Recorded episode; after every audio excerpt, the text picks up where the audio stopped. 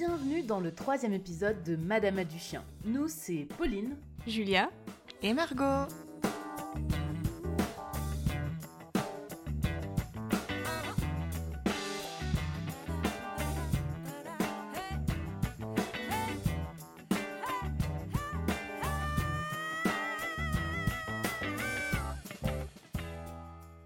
Aujourd'hui, on va parler d'un sujet très important, celui de la dominance. La dominance, la domination, la hiérarchie, la soumission, on va voir la définition de ces différents termes et on va venir questionner son existence déjà au sein d'une même espèce et également dans le cadre des relations entre deux espèces différentes. Parmi tous celles qui possèdent parmi nous des animaux, nous avons tous reçu des conseils concernant nos animaux et les problématiques qu'on peut rencontrer dans leur éducation ou dans la relation qu'on peut avoir avec eux. On va voir aujourd'hui quelles sont les conséquences de la dominance sur ceux qui la subissent et sur la relation qui se crée dans ce contexte. Alors comme on a coutume de le faire dans Madame du chien, on va reprendre les résultats de notre questionnaire qu'on avait lancé. Et au passage, je vous rappelle que vous pouvez toujours y répondre et le, compléter. ça nous servira pour les futurs épisodes. Et donc, pour rappel, 94% des répondantes et répondants sont des femmes. Donc, 94% des répondantes sont des femmes.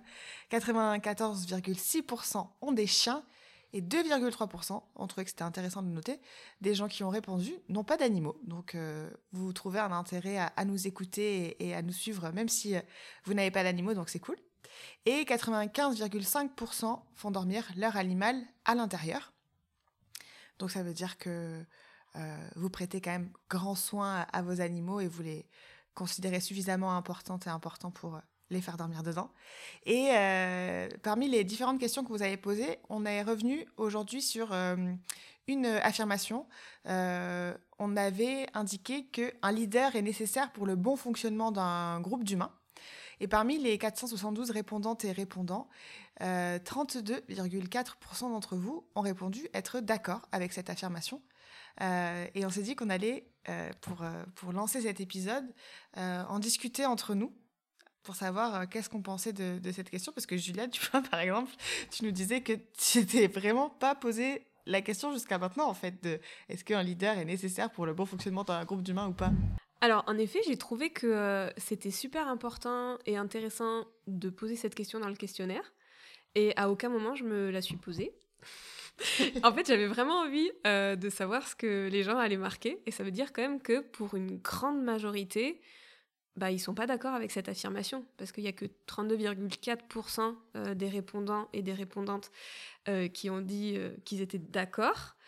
Et en plus, c'était assez vague, c'est-à-dire qu'on a parlé de leader, on n'a pas parlé d'une hiérarchie, de dominant, de, enfin voilà, de est-ce qu'il faut un patron, une patronne Voilà, c'est vraiment, on a parlé de leader. Donc le leader, ça, reste quand même euh, bah, un meneur, euh, mais on n'a pas forcément de, hiérarchie. Enfin, en tout cas, euh, dans ma tête, moi, ça fait pas forcément hiérarchie. Ça l'induit quand même, non? Leader? Alors ça, ça, peut l'induire, mais justement, en tout cas pour moi, dans, le, dans la façon que j'avais posé la question, mmh. c'était pas nécessaire que c'était induit. Peut-être il faudrait aller plus loin et peut-être que ça sera l'occasion justement euh, de faire un sondage sur euh, Instagram. On s'est dit que maintenant on allait vous faire euh, des sondages sur les réseaux sociaux pour recueillir vos avis parce que le but premier de ce podcast c'est quand même d'échanger avec vous, d'ouvrir à la discussion, de partager et voilà peut-être que ce sera l'occasion de vous demander si pour vous un leader ça implique une hiérarchie ou pas. Ou une leaduse. Ou une leaders. Alors les termes anglais qu'on qu'on féminise, c'est possible, oui. Margot dit oui. Euh, du coup, euh, pour moi, je, moi qui suis très structurée en tout cas, euh, je pense que c'est c'est peut-être pas nécessaire, mais peut-être que c'est pas trop mal parce que pour des personnes qui n'ont pas euh, l'habitude de prendre des décisions, euh, quelqu'un qui va peut-être mener un petit peu le mouvement, qui, qui, va déclencher le mouvement, ça peut être euh, utile. Et en tout cas, c'est ce qui s'observe chez les animaux, que, que c'est pas les leaders sont pas les dominants, mais qu'il y a des animaux qui vont prendre des décisions plus facilement pour le groupe social. Et du coup, moi, je le voyais plutôt dans, dans ce sens-là. Donc voilà, moi, j'aurais tendance à dire que c'est nécessaire, mais du coup, hmm, peut-être que les filles, vous pouvez dire votre avis là-dessus. Pauline, t'en penses quoi, toi? Bah, C'est intéressant ce que tu dis, Julia, parce que justement, moi, dans mon expérience, le terme leader, c'est parfois le mot qu'on va utiliser pour justement pas dire dominant. et ça permet d'édulcorer un petit peu en n'utilisant pas les termes qui peuvent gêner mais qui vont derrière véhiculer la même idée. Donc moi, quand j'entends leader, j'entends euh, chef de meute, dominant, etc. Euh, et, souvent, les gens vont avoir tendance à s'en servir pour euh, pas dire les mots parce qu'ils ont compris que c'était pas forcément bien vu aujourd'hui, mais qui vont appliquer exactement les mêmes idées derrière. donc moi, la question là, est-ce qu'un leader est nécessaire? Nécessaire, je pense pas, parce que un groupe peut fonctionner selon plein de modalités différentes. Et euh, le leader n'est pas forcément euh, la seule réponse euh, au fonctionnement d'un groupe. Donc moi j'aurais répondu non à cette question.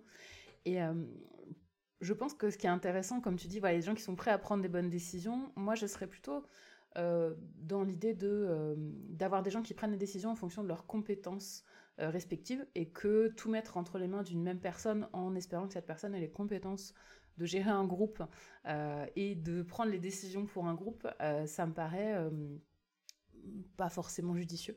Moi, je pense que ce qui sera le plus efficace pour le bon fonctionnement d'un groupe d'humains, c'est de donner aux personnes la responsabilité en fonction de leurs compétences et euh, de se partager finalement euh, le, chapeau de leader, si on veut reprendre ce terme-là. Alors, en ce qui me concerne, dans ma vision des choses, le leader, c'est le moteur. Et par exemple, si on prend, alors je suis pas du tout mécano, mais si on prend une voiture, euh, on a besoin de toutes les parties de la voiture pour qu'elle avance, mais le moteur, c'est ça qui va vraiment créer l'énergie euh, pour, euh, pour avancer.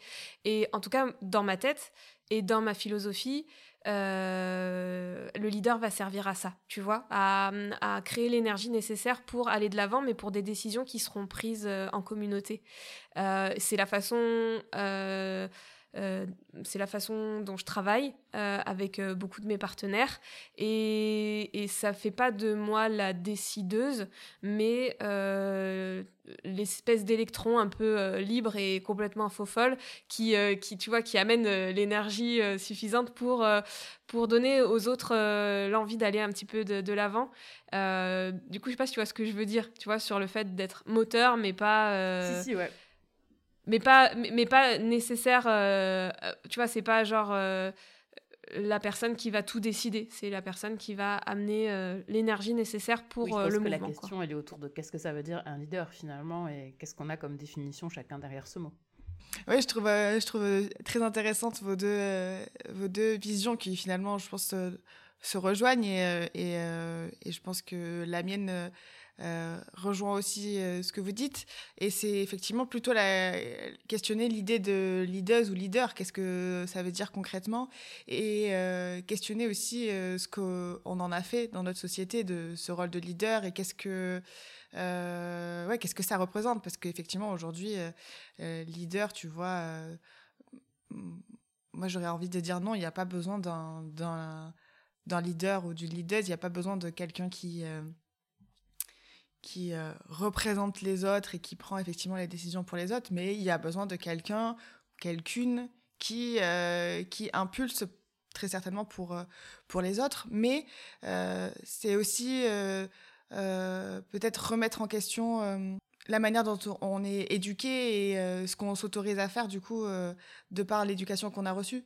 Parce qu'il y a plein de gens qui restent dans leur coin et qui attendent qu'on qu'on vienne les chercher pour faire quelque chose parce que euh, on leur a pas euh, dit euh, toi tu pourras faire ça. Et notamment notamment les meufs quand tu es socialisée comme une fille généralement on t'invite à rester bien dans ton coin être tranquille et attendre justement qu'on vienne te proposer de faire des trucs éventuellement quoi. Mais donc je pense que ouais c'est aussi questionner cette euh, le modèle euh, de société dans lequel on vit et euh, le rôle qu'on attribue aux leaders et qui peut se revendiquer leader ou leaders aujourd'hui et ce qui fait ce qu'il y a derrière ces possibilités là aussi quoi. Je sais pas si, si je suis très claire dans ce que je raconte là. Alors moi je trouve que tu es très claire et juste ça, me donne envie de rebondir sur parce que il y a, y a quelques temps j'ai lu un livre sur le cerveau des chiens euh, parce que c'est un sujet qui m'intéresse énormément. Et donc, d'un point de vue neuroscientifique, juste expliquer que tous les individus n'ont pas les mêmes capacités dans la prise de décision. Voilà. Et que, euh, alors, il y, a sûrement l'environnement, l'éducation qui joue. Mais il y a aussi des facteurs intrinsèques qui font que on n'est pas tous capables de prendre des décisions et d'avoir une motivation égale. Donc ça, c'est quelque chose qui m'a vachement marqué, en tout cas dans moi, mes lectures. Euh, je partagerai la ressource, bien sûr, euh, de, voir qu'il y a des chiens, en fait, qui vont être beaucoup plus propices, euh, ça va être beaucoup plus inné chez eux de proposer plein, plein de choses, de chercher des solutions, et il y en a d'autres, en fait, qui vont attendre de la part de leur humain de les amener à, effectuer le mouvement désiré, voilà, qui, ont envie de répondre à la demande. Et est-ce que du coup ça s'est pas lié à tous les croisements et tous les trucs qu'il y a eu pour euh, arriver à créer des races de chiens euh, qui correspondent aussi au, au désir humain? Alors non, parce que dans le livre, c'est sur les mêmes espèces. Voilà, c'est sur, en fait, c'est sur, euh, c'est donc un, Anglais qui a fait ses expérimentations, euh, donc ah bah, avec des scanners hein, et avec des exercices types sur des golden retrievers euh, qui n'ont pas réussi à passer le, le, diplôme quoi pour devenir chien guide aveugle, qui était un petit peu en deçà de, de, de, ce qui était nécessaire. Et du coup, il, il, a fait voilà des études sur ces chiens-là et aussi sur d'autres chiens qui étaient plutôt des croisements.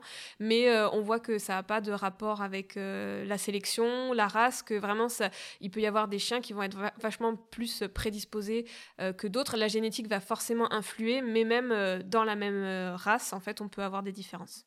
Ah, pour moi, enfin là, je sais pas si on met dedans ou pas ce que je vais dire, mais pour moi, c'est tellement lié à la façon dont les gens éduquent leurs animaux et communiquent avec leurs animaux, parce que de, travailler en plus dans le monde du sport canin, euh, dans le monde euh, de l'apprentissage, etc.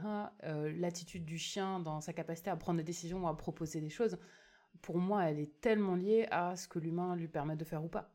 Voilà, ça, va être un des facteurs, mais il y a aussi des facteurs intrinsèques. C'est juste, c'est juste ce qui a été prouvé au niveau neuroscientifique. Mais ouais, c'est hyper important tout ça. Bah, justement, pour euh, parler et continuer à parler des relations euh, chiens et les, parmi les affirmations qu'on vous avait euh, posées dans le questionnaire, on avait écrit Pour son équilibre et son bien-être, le chien a besoin d'être dominé par l'humain.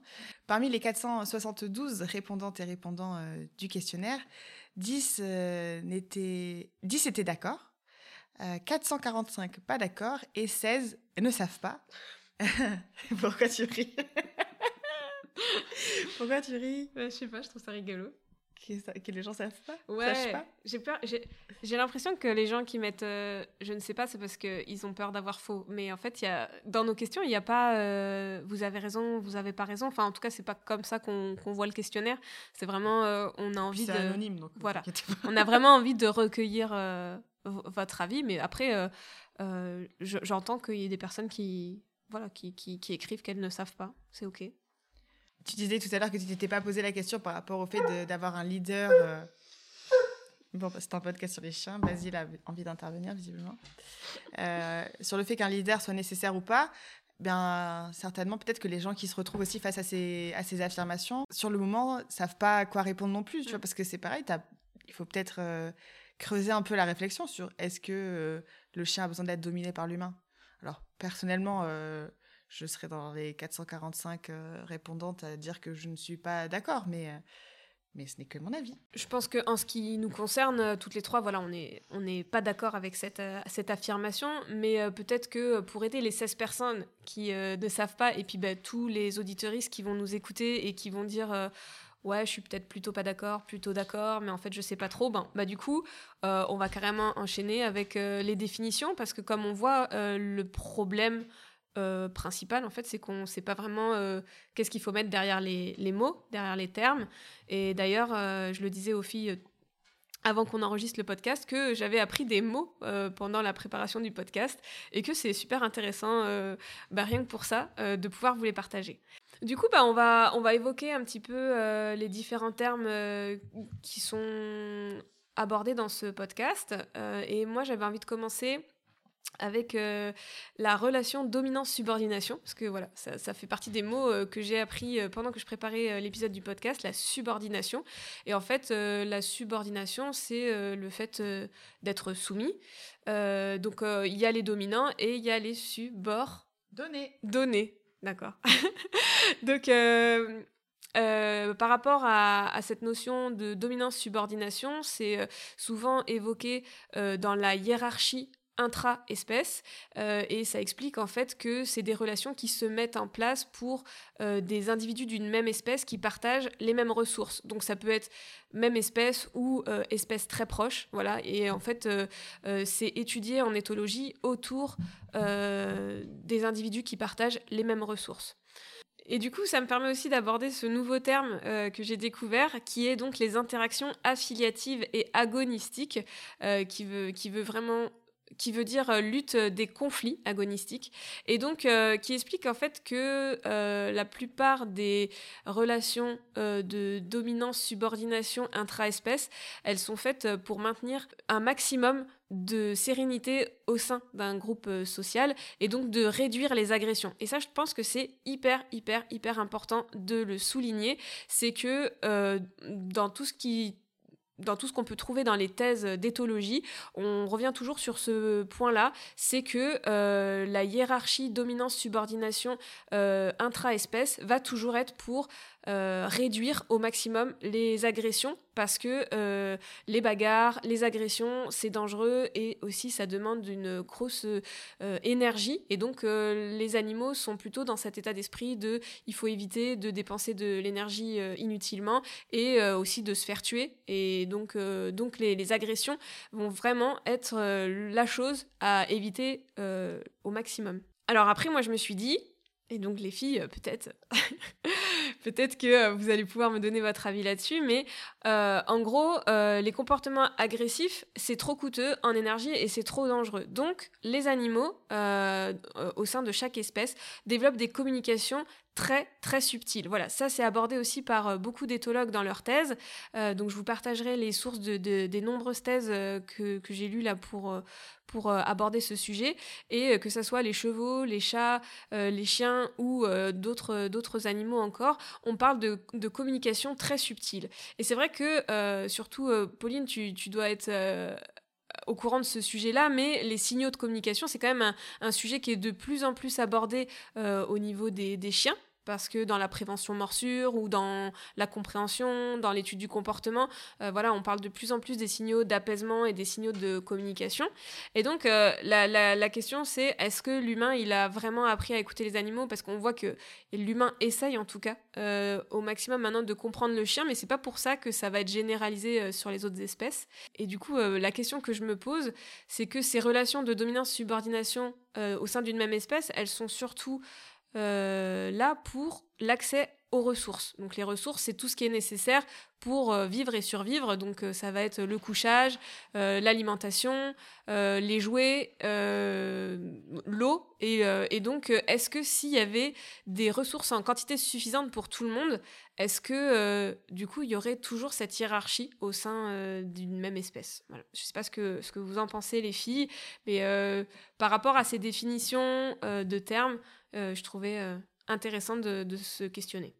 Pour rebondir sur la partie, en effet, communication euh, chien et la compréhension par l'humain en tant qu'éducatrice, et pour tous ceux parmi nous qui y sont confrontés régulièrement, je pense qu'on voit très rapidement qu'il y a des grandes failles, des grandes limites, où l'humain a beaucoup de mal à comprendre la communication du chien, le besoin du chien, ce qui crée de la friction. Et c'est souvent là, ce qui est assez drôle, qu'on va venir recaler le modèle hiérarchique pour expliquer que euh, bah, si le chien a des problèmes de comportement, c'est parce qu'on n'a pas un modèle hiérarchique qui est euh, efficace. Euh, alors que souvent, c'est déjà de la communication qui n'a pas été forcément bien comprise et, et bien intégrée par l'humain. Donc, que ce soit de la communication entre chiens ou de la communication le chien vers l'humain. Dans les deux cas, on a un peu du mal à vraiment prendre en compte ce qui se passe et à analyser la situation pour ce qu'elle est et non pas pour ce que nous, on imagine qu'elle pourrait être. On en parlait euh, aussi en préparant le podcast et, euh, et euh, par rapport aux ressources, on, se disait mm. que d'un point de vue intra-espèce pour les animaux, ça peut vraiment remettre en question est-ce qu'il y a besoin d'une d'une relation de dominance-subordination quand il y a suffisamment de ressources? Et puis finalement on en est venu à discuter de l'être humain. Mm. Déjà, je trouvais intéressant le fait que les, les animaux fassent en sorte de d'éviter les conflits et tout, alors que j'ai l'impression que chez l'humain, euh, c'est un truc. Euh, euh, et notamment par les mecs, hein, une des manières de, performer sa virilité ou sa masculinité, du coup, c'est par une attitude violente et, dominante, quoi. Donc c'est un truc qui est quand même assez répandu chez, chez l'être humain. Et, effectivement, nous, en termes de ressources aujourd'hui, euh, a priori, ce qui se dit, c'est qu'il y, a suffisamment de ressources euh, à l'échelle planétaire pour euh, que tout le monde puisse, par exemple, se, nourrir convenablement, etc. Mais après, en fonction de, des privilèges des uns et des autres et de, de la mainmise sur ces ressources, ben, ça crée des situations de dominance et de, et de subordination, comme tu disais, Julia, parce que ben, c'est certains pays qui détiennent la majorité des ressources. On l'a vu là, avec la guerre en Ukraine déclenchée par la Russie, ben, on a un problème d'accès à là, des, des ressources euh, euh, énergétiques, mais aussi alimentaires. Il y a eu une grosse inquiétude par rapport au blé et une grosse inflation par rapport au prix du blé, parce qu'il y a, pour rien qu'on appelle euh, l'Ukraine le, le grenier de l'Europe, je crois que c'est ça le, surnom de, de l'Ukraine, parce qu'il y a une production de blé qui est telle que il y a beaucoup de pays européens qui dépendent de, de l'Ukraine pour euh, les ressources en blé. Et, euh, donc, euh, le fait qu'une guerre soit déclenchée, ça a mis à mal ben, l'économie européenne dans sa globalité. Et, puis, je pense que ça a eu des impacts à l'échelle internationale même. Et donc, on, voit bien que le fait d'être propriétaire de certaines ressources, le fait que les pays, du coup, privatisent leurs ressources et en fassent une monnaie d'échange, ben, et ça crée effectivement des situations de, dépendance aujourd'hui euh, intra-pays, quoi. Je sais pas comment on dit, mais entre les pays, entre eux, entre les continents, quoi. Et euh, du coup, euh, je trouve super intéressant parce que déjà, on voit que peut-être on peut se dire que l'être humain, son problème, le premier problème qu'il a, c'est la communication. Parce qu'on voit que les animaux sont capables de communiquer mmh. entre eux hyper subtilement pour éviter le conflit et qu'en en fait, il va y avoir conflit que pour avoir accès à la ressource pour survivre. En fait, l'humain, lui, euh, quand il a, il veut plus. Et je sais que j'avais vu dans une vidéo euh, euh, de Manon Bril, c'est une autre histoire, qui expliquait que une fois que l'homme s'était euh, sédentarisé, euh, c'est là où il avait commencé à vouloir posséder mm. euh, la nature et que c'est à partir de là en fait qu'il y a eu les premières guerres et les premiers les premiers meurtres entre humains pour posséder pour avoir toujours plus et en fait je crois que ça c'est le, vice de l'humanité c'est de vouloir avoir toujours plus quoi peut-être que c'est un des problèmes de, de l'humain qui qui en plus qui associe domination à violence. Parce que finalement euh, chez les animaux, une fois que la relation euh, dominance-subordination elle est mise en place, euh, après, il suffit juste de communiquer hyper subtilement pour que ça soit comme ça. Et en plus, les relations, elles peuvent changer. C'est-à-dire que parfois, dans certains contextes ou dans certains états physiologiques, en fait, ça va changer. les femelles vont être les dominantes sur les, mâles ou les adultes vont être dominants sur les enfants. Puis voilà, en fonction des contextes, ça, va évoluer. Alors que dans notre société, finalement, bah, c'est un peu toujours les mêmes qui sont les dominants et, les subordonnés.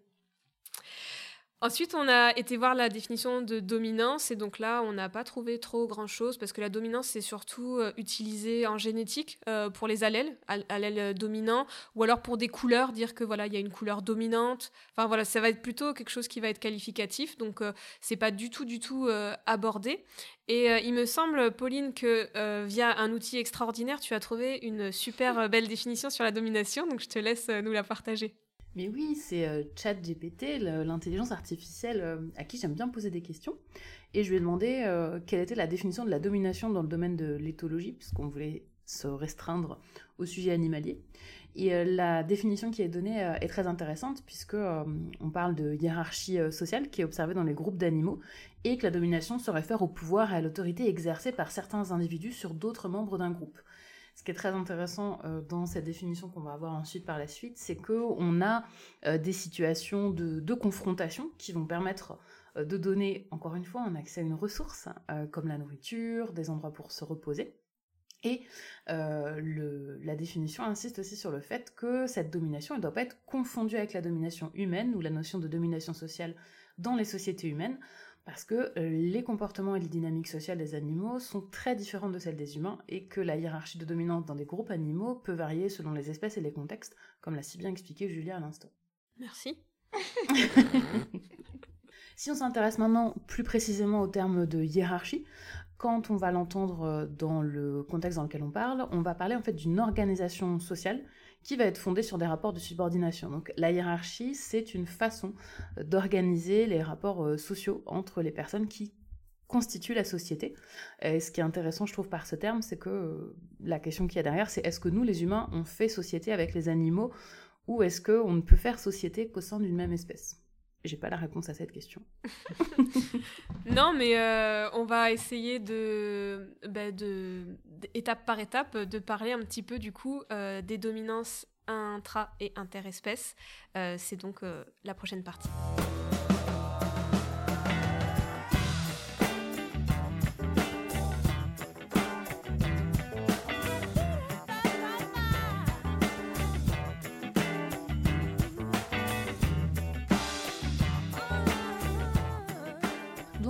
Va concerner la dominance intraespèce euh, chez le chien. C'est un, terme et c'est une notion qui revient maintenant euh, de loin puisque ça a été développé dans les années 60 par un certain David Mech ou Mec, j'ignore comment on prononce son nom, qui a analysé des comportements euh, de loups qui étaient en captivité. Et dans l'observation de ces groupes de loups, bah, il a pu constater qu'il y avait des couples de loups qui étaient dominants et puis d'autres qui avaient des statuts inférieur qui était complètement hiérarchisé et les loups avaient un statut plus ou moins important dans cette hiérarchie. Le problème, c'est que cette observation, elle a été ensuite étendue aux chiens, qui, je vous l'informe, je vous informe aujourd'hui, ne sont pas des loups, et qui n'ont du coup pas le même euh, cadre de vie, et qui n'ont pas euh, la même socialisation que les loups. Et ensuite, une fois qu'on a dit les chiens fonctionnent comme les loups sur la base de ces observations, on a également étendu le fait que si les chiens fonctionnaient comme ça entre eux, et donc bah forcément, quand le chien fonctionnait avec l'humain, on devait se baser encore une fois sur euh, ce même mode de fonctionnement parce que c'est la nature du chien d'être dominant ou dominé et que c'était à nous de devoir maintenir ce même principe qui était euh, celui qu'on pensait être la réalité euh, pour les chiens. Dans cette vision-là de la hiérarchie, donc ce qu'on appelle le modèle hiérarchique, eh ben, on va ramener souvent n'importe quelle problématique de comportement du chien au sujet de la dominance. Donc un chien agressif avec les autres chiens, c'est parce que il est euh, trop dominant avec les autres chiens. Un chien qui n'est pas obéissant, c'est un chien euh, qu'on n'a pas assez dominé. Euh, il faudrait qu'on soit plus dominant pour que le chien soit plus obéissant. Donc cette façon en fait d'expliquer les comportements du chien, elle, a, elle est vraiment la plus courante et c'est celle qui est la plus perçue et retenue par le grand public.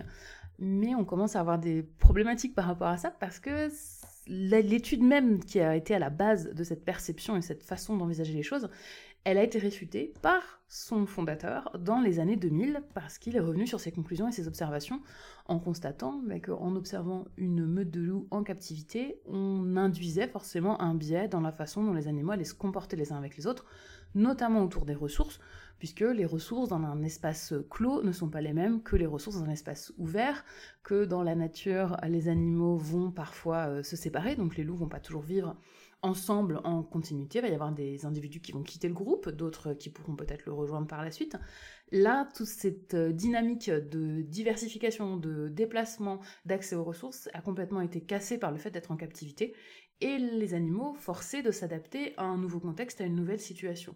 Donc ce qui a été observé par David euh, Mech, c'est ce qu'il a pu voir à cet instant T avec ce groupe de loups dans un enclos qui a forcément créé des dynamiques qui étaient liées à ce contexte-là. C'est euh, quelque chose qui a été réfuté, comme j'ai dit, mais qui n'a pas forcément eu un écho euh, dans le grand public. Et on a cette idée de hiérarchie, d'importance de hiérarchie entre les chiens avec un statut euh, dominant qui serait acquis à vie ou un statut soumis qui serait acquis à vie, qui a perduré, et également ce rapport euh, à l'humain également, où nous, on devrait avoir euh, cette même, ce même statut, cette même posture vis-à-vis de nos chiens pour que nos chiens soient heureux et que ça se passe bien avec nos chiens. Moi, ce que je trouve très intéressant de noter aussi par rapport à ce rapport dominant-dominé ou dominant-soumis, c'est qu'on voit qu'il est rarement utilisé pour d'autres animaux. On entend très rarement, euh, comme conseil à une personne qui a des difficultés avec son chat, euh, de euh, il faut que tu domines ton chat, il faut que tu soumettes ton chat. On l'entend pour les chevaux quand même. On l'entend pour les chevaux, mais parce que je pense qu'on a, a moins peur des chevaux que des chats. je pense qu'il y a un rapport de à quel point l'animal il va être il va répondre en fait à cette à, à, quel point il va être capable de se résigner aussi parce qu'un chat un chat ne se résigne pas. Non un chat va se défendre il va se défendre et ça va il faire te mal. saute à la tronche. On s'en va. Dans l'idée qu'il faut qu'on ait euh, un rapport de dominance avec son chien, on va avoir des conseils qui vont être donnés, une, approche qui va être donnée. Et je tiens vraiment à dire, et à souligner le fait que c'est une vision, c'est un modèle. Moi, c'est quelque chose que j'ai appris euh, très tôt dans ma formation, parce que c'est la toute première formation que j'ai faite pour devenir éducatrice canine. Dans cette formation intervenait euh, Joël Dehaas, donc qui est vétérinaire euh, comportementaliste, et l'une des premières choses qu'on a appris, c'est que il existe différents modèles qui vont nous permettre d'interpréter les relations qu'on va avoir avec nos chiens. Le modèle hiérarchique en est un, mais ça reste un modèle. C'est une façon d'expliquer les rapports, les relations qu'on va avoir avec nos chiens. Et du coup, bah, ça nous donne des analyses en fonction des situations qu'on a en face de nous. Euh, on va pouvoir, euh, grâce à notre modèle, euh, mieux appréhender ce qui est en train de se passer. Donc voilà, mon chien tire en laisse, c'est parce qu'il est dominant. mon chien se fait pipi dessus quand je rentre à la maison, c'est parce qu'il est soumis. Et on va venir analyser le comportement du chien par ce modèle. Mais ce modèle ce qu'il en est, c'est que c'est juste un modèle. Et ça n'est pas la réalité. C'est une façon d'interpréter ce qu'on voit en face de nous. Et il y a plein d'autres modèles qui existent. Euh, un des modèles qu'on peut aussi souvent voir, c'est le modèle de l'amour ou le modèle Disney, euh, qui va être que bah, à partir du moment où si j'aime mon chien, eh bien tout va bien se passer. Euh, et qu'il suffit de beaucoup d'amour pour que mon chien euh, se sente bien. Euh, ce qui est un, discours qu'on entend souvent dans le monde de la protection animale, que voilà, l'amour, c'est tout ce qui compte. et c'est une façon de voir les choses, ce qui veut dire que du coup, quand ça fonctionnera pas, bah, c'est l'amour qui est défaillant. Il y a un problème ah. d'amour. Tu n'aimes pas assez ton chien. Tu n'aimes pas correctement ton chien. Voilà, tu n'aimes pas bien ton chien. Ou ton chien ne t'aime pas peut-être aussi, parce que tu es une mauvaise personne. Ton chien ne veut pas de toi. Il te rejette, voilà. Et tous ces modèles, euh, alors ne sont pas complètement exclusifs. Hein. On peut avoir à la fois euh, l'idée que la hiérarchie euh, et l'amour sont importants et peuvent cohabiter ensemble. Et il y a plein, plein d'autres modèles qui peuvent exister et cohabiter. moi, si je parlais d'un modèle qui me concernerait personnellement, moi et mes chiens, moi je le vois comme de la cohabitation. Mes chiens, c'est mes amis, c'est mes potes, c'est ma famille. Il n'y a pas de raison que l'un ou l'autre de nous soit dans la position de dominance. Et en tout cas, je ne vais pas interpréter les comportements de mes chiens euh, vis-à-vis de moi ou entre eux par rapport euh, à une notion de hiérarchie. Est-ce que j'ai raison, est-ce que j'ai tort? C'est pas la question, puisque de toute façon, on n'aura pas de réponse exacte par rapport à mm. ça, puisqu'on va toujours avoir un biais d'analyse. On va observer les choses, on va chercher ce qui va confirmer ce qu'on pense, et les choses qui vont venir infirmer ce qu'on pense, eh ben on va pas les regarder ou on va faire comme si elles n'existaient pas.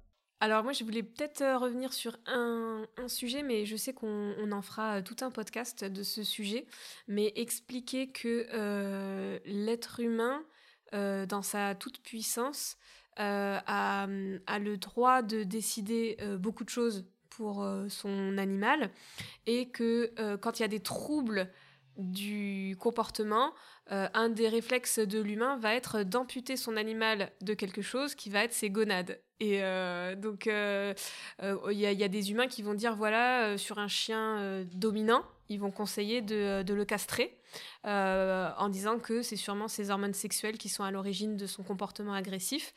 Et j'ai écouté un petit podcast super intéressant sur vétologie, sur la stérilisation notamment, avec l'intervention de Emmanuel Titeux, donc, qui est une vétérinaire spécialisée dans l'étude du comportement des animaux, et, euh, donc euh, qui, qui faisait une espèce de résumé sur beaucoup de euh, ressources scientifiques qui ont été faites, comme quoi euh, c'est sûr, mais c'est sûr de sûr, que euh, chez le mâle, la stérilisation n'a aucun impact sur son comportement agressif.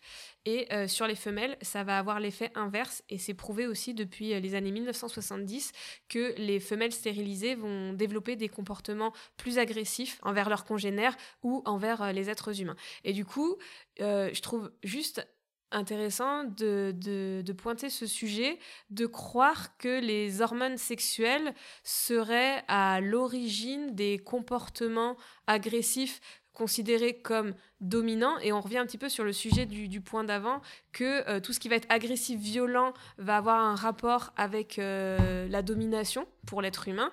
Et, que, euh, voilà, le, du coup, le fait de vouloir enlever les hormones sexuelles, aussi, ça, ça prouve la place que ben, la sexualité a dans l'interprétation de l'être humain sur la dominance de croire que euh, des testicules vont rendre un mâle plus dominant euh, ou que des ovaires vont rendre une, femelle plus dominante. Et donc, euh, voilà, je trouve que c'était juste un, petit point à aborder et sur le fait que l'humain s'autorise à, amputer clairement l'animal sur bah, sur des, organes qui lui sont euh, propres, quoi.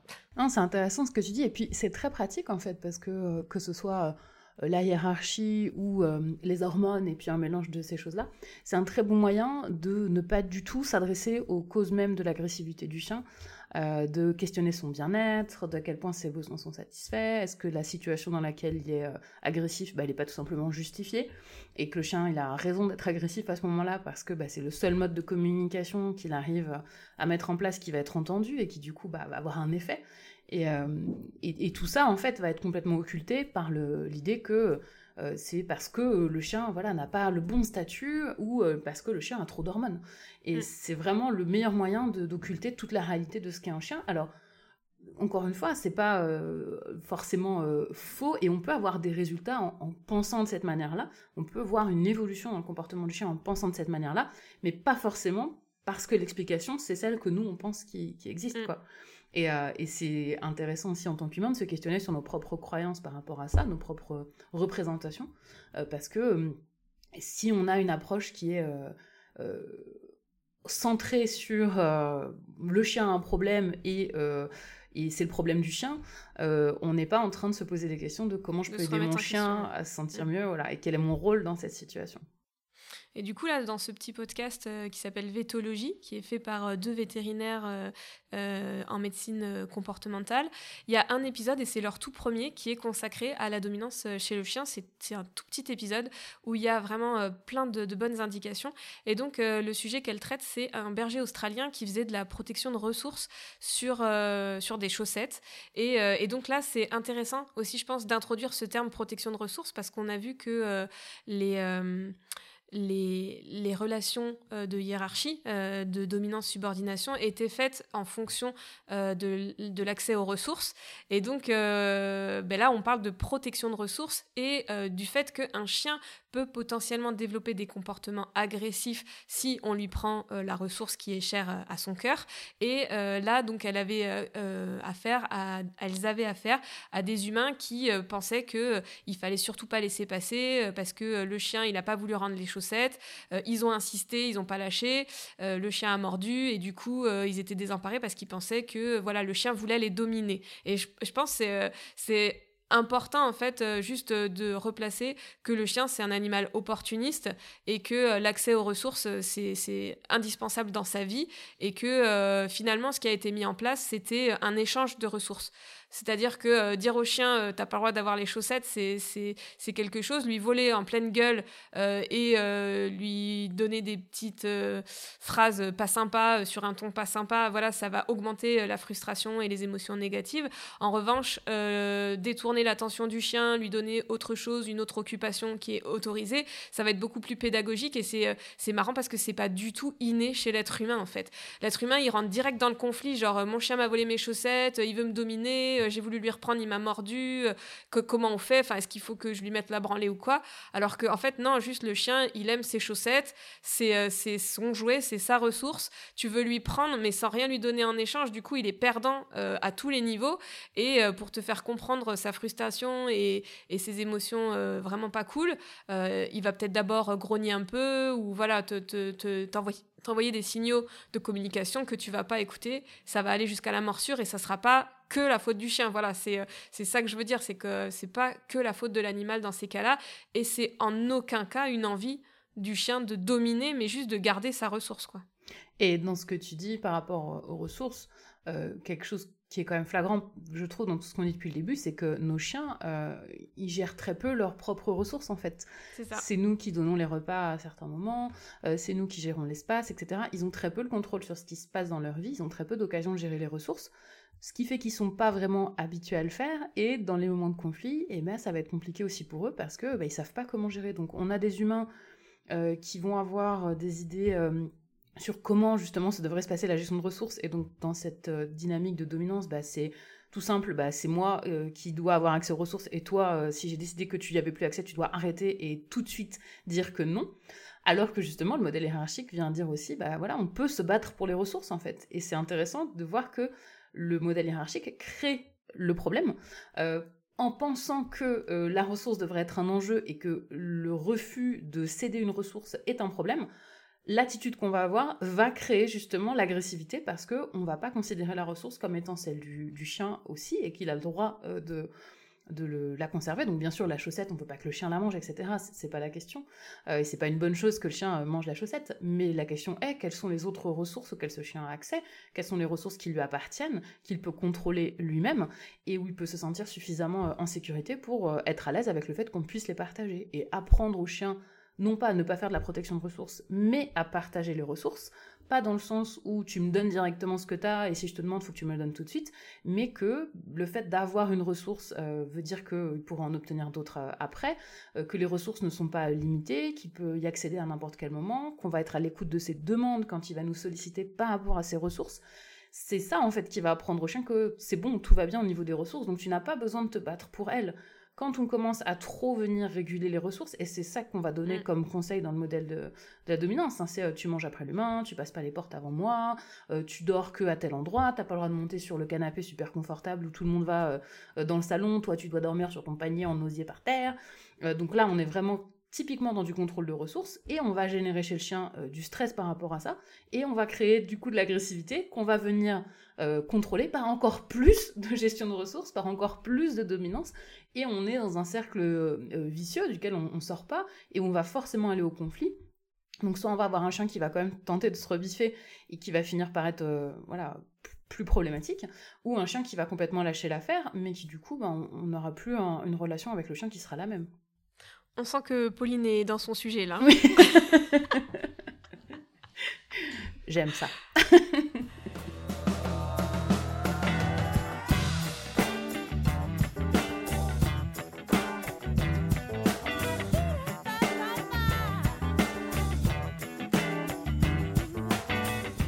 continuer, on va parler un petit peu des relations intra-espèces, euh, donc euh, de dominance euh, subordination chez le chat, les chevaux et les poules et aussi les lapins. J'ai quelques anecdotes à vous partager et juste pour comprendre qu'en fait, bah, c'est pas figé et que ça, change en fonction des, espèces. chez le chat, euh, et chez les chevaux, notamment, c'est pas des relations qui sont euh, linéaires. On appelle ça des, relations hiérarchiques non linéaires, c'est-à-dire que euh, déjà ça bouge, c'est pas toujours les mêmes, c'est pas toujours au même moment, ça, en fonction des contextes, et que c'est pas le cheval A qui va être dominant sur la, jument B, qui va être dominant sur le cheval C, qui va être dominant sur la jument D. Enfin voilà, et donc A est le chef de tout le monde, mais vraiment il y a des liens d'affiliation. Euh, et, c'est ça en fait qui va, euh, qui va faire le groupe, c'est que euh, certains vont, vont être ensemble, d'autres vont être plutôt solitaires.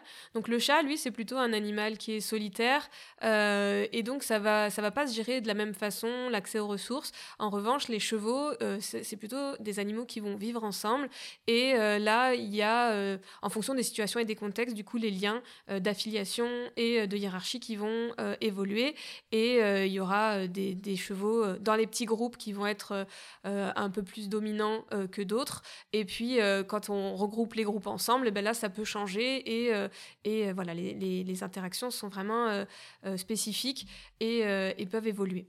Chez la poule, on a affaire à euh, des relations euh, linéaires, donc de hiérarchie linéaire, c'est-à-dire pour le coup, euh, il y a vraiment un ordre très spécifique et le, en général, c'est le coq qui va donc avoir le, rôle voilà, de protecteur et de reproduction. voilà, c'est souvent un, un, coq pour plusieurs poules.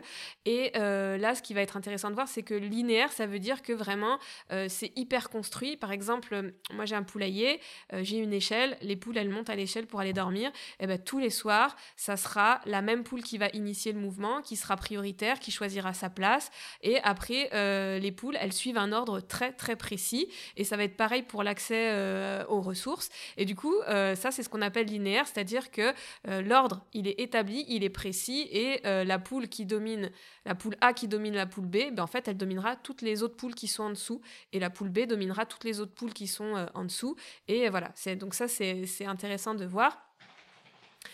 Euh, la petite anecdote que je voulais faire par rapport au, lapin, parce que euh, pendant les vacances euh, de février, j'ai été dans la forêt des lapins, qui est donc un conservatoire d'espèces européen. Et euh, j'ai rencontré un scientifique passionné qui s'appelle Olivier Escolano. Euh, et donc, euh, je me posais la question, parce qu'en fait, il fait donc de la reproduction de lapins. C'est à Itsatsu, si ça vous intéresse. Et, et donc, on, se demandait un petit peu comment ça se passait par rapport aux mâles et aux femelles. Est-ce que c'était séparé dans les enclos ou pas? Et, et comment il gérait ça, du coup? Comment il mettait la femelle au mâle ou quoi? Et en fait, il expliquait qu'en fonction euh, des races donc de, lapins, parce qu'il y, a vraiment euh, tout un panel de, races de lapins. Euh, il y, a, certaines femelles qui vont être... alors lui, il appelait ça dominant, mais encore une fois, est-ce que c'est vraiment le terme? C'est-à-dire qu'il peut laisser le mâle avec certaines femelles, parce que c'est elles qui iront solliciter le mâle quand elles seront prêtes et quand elles auront envie d'avoir une portée, et que si le mâle est trop insistant, et donc ça c'est vraiment prouvé scientifiquement et observé, en fait la femelle va le castrer, elle va euh, je peux le dire, lui bouffer les couilles. Et donc, euh, sinon, en fait, la femelle euh, d'origine n'est pas du tout agressive. C'est juste si le mâle va être trop insistant et va trop essayer de, ben voilà, de se reproduire avec elle, ben, il y a un moment, en fait, elle, elle va pas être d'accord. donc, elle va devenir violente et elle va au mieux le castrer, au pire le tuer.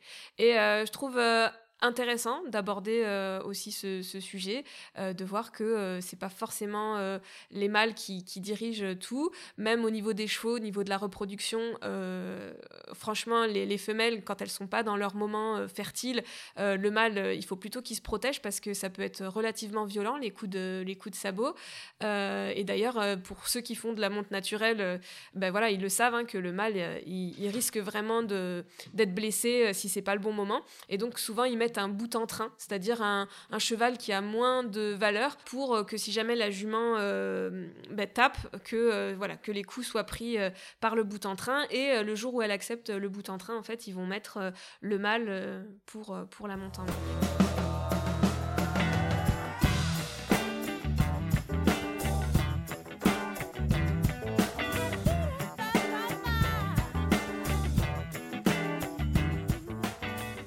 Donc après avoir euh, évoqué euh, toutes ces relations qui sont en fait beaucoup plus complexes que ce qu'on imagine euh, déjà entre les espèces, la question vient à se poser, c'est est-ce qu'il peut y avoir de la hiérarchie entre les espèces et même au niveau de l'humanité.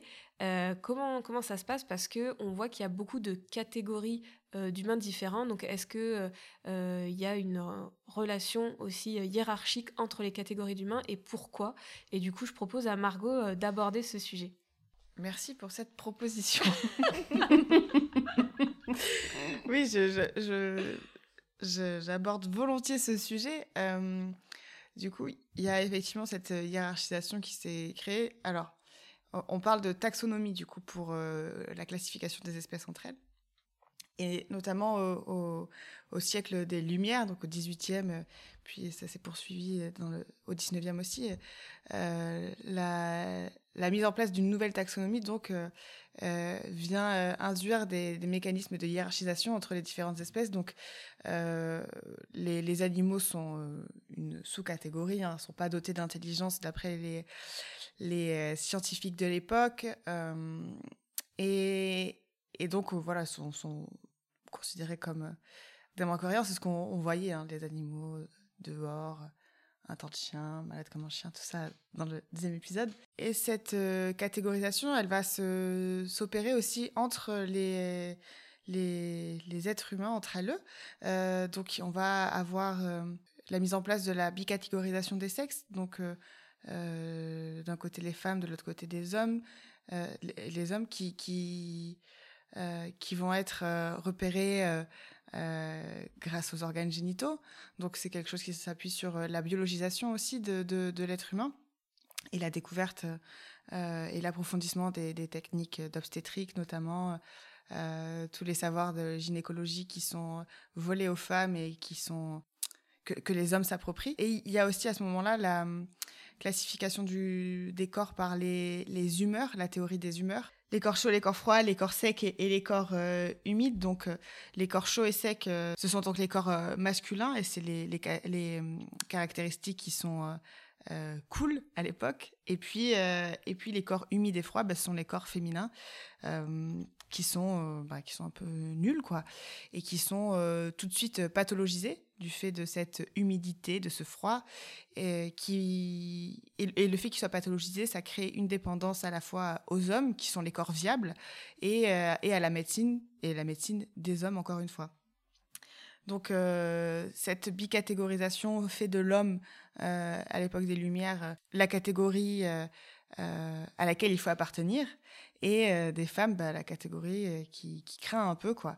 Et c'est quelque chose qui perdure encore aujourd'hui. Hein. On voit bien que le fait d'être une meuf aujourd'hui, c'est quand même euh, moins confortable par rapport à tout ce qui est mis en place que, que d'être un mec.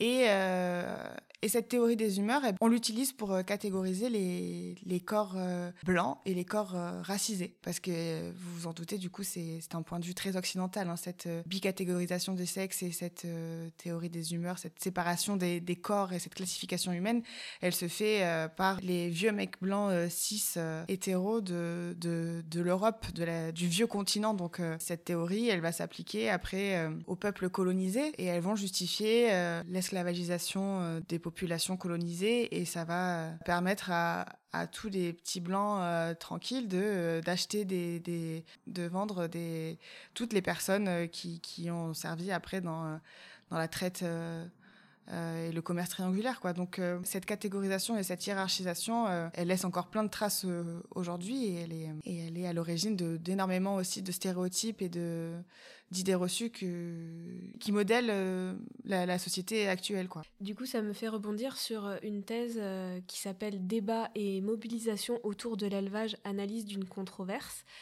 où d'ailleurs ce sujet est abordé. C'est Elsa Delanoué qui l'a faite en 2018 et je la mettrai dans les ressources, elle est vraiment incroyable. Euh, et en fait, elle parle de la différence déjà intra-espèce que l'homme fait entre les animaux euh, qui vont être de compagnie et euh, les animaux qui vont être de rente, sachant que pour une même espèce, il y a des animaux qu'on va considérer comme OK pour vivre avec nous et d'autres qu'on va considérer OK pour faire de l'élevage, de la production, nous apporter de l'argent. Euh, déjà chez le chien, ça se retrouve. Hein. il y a les chiens euh, d'élevage qui vont avoir des conditions de vie euh, dans la plupart du temps complètement différentes aux chiens aux chiens de, famille. Moi, j'ai passé la cassette avec des éleveurs de chiens. voilà, ils avaient une cinquantaine, voire une centaine de chiens avec des box. et puis, on, on, parlait de comment il fallait gérer l'hygiène de ces box. Mais clairement, c'était des chiens qui avaient aucune vie de famille. Et du coup, je trouvais que c'était assez, assez ouf d'imaginer qu'il euh, y avait des chiens reproducteurs euh, qui allaient pouvoir permettre aux gens après d'adopter euh, des chiens qui seront des chiens de famille. Déjà, la, la, relation de l'humain entre les chiens qui vont amener de la production, de l'argent, et les chiens qui vont amener du bonheur et le fait de se sentir moins seul, elle, est, elle est assez ouf.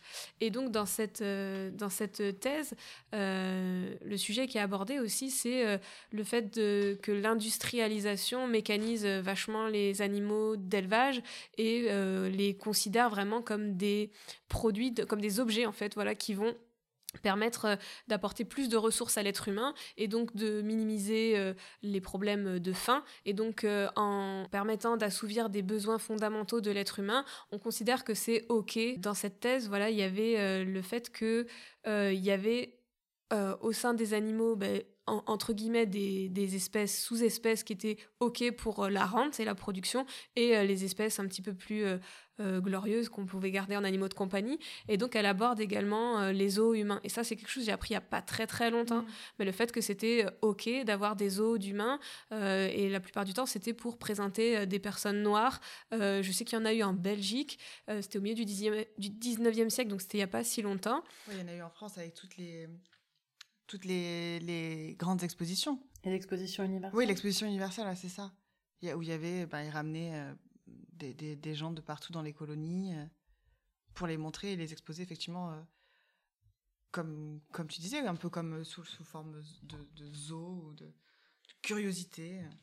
Donc là, il parle euh, de l'humain entre guillemets sauvage, Mm. voilà, et en fait que ça serait une sous-catégorie comme les femmes, euh, comme euh, les personnes hors normes euh, qui aussi participent euh, à des grandes foires comme les femmes à barbe ou autres.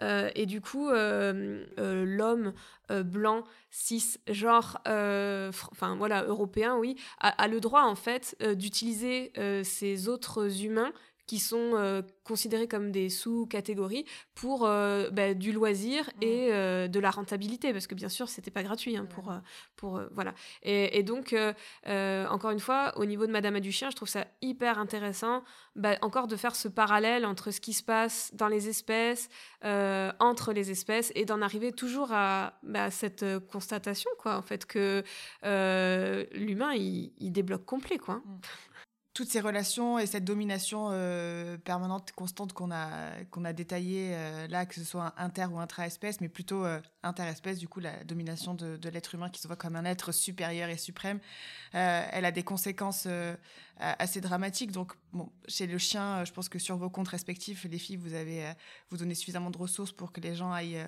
se renseigner par eux-mêmes. Mais euh, après, pour, euh, dans, dans les relations humaines, euh, c'est important de rappeler quand même qu'il y a des, des associations qui existent sur le terrain, qui manquent de moyens, d'ailleurs. Euh, Il y a le numéro 3919, par exemple, et puis il y a toutes les assos euh, locales, quoi. Donc, euh, que ce soit les plannings familiaux, les CIDFF, les, les assos d'aide aux victimes, et puis voilà, toutes les personnes ressources, que ce soit les sages-femmes en hôpitaux ou, ou, ou les médecins, médecine. Euh, donc n'hésitez pas si vous êtes euh, confronté à une situation de violence ou dans votre entourage à, vous rapprocher de ces, de ces personnes ressources-là. On vous détaillera peut-être ce point-là un petit peu plus dans l'article que vous retrouverez euh, directement en lien dans le podcast. On vous mettra toutes nos ressources et aussi quelques conseils. Voilà, ça sera un petit peu plus étoffé. Du coup, Pauline, est-ce que tu as une recommandation à faire pour cette, ce sujet de la dominance?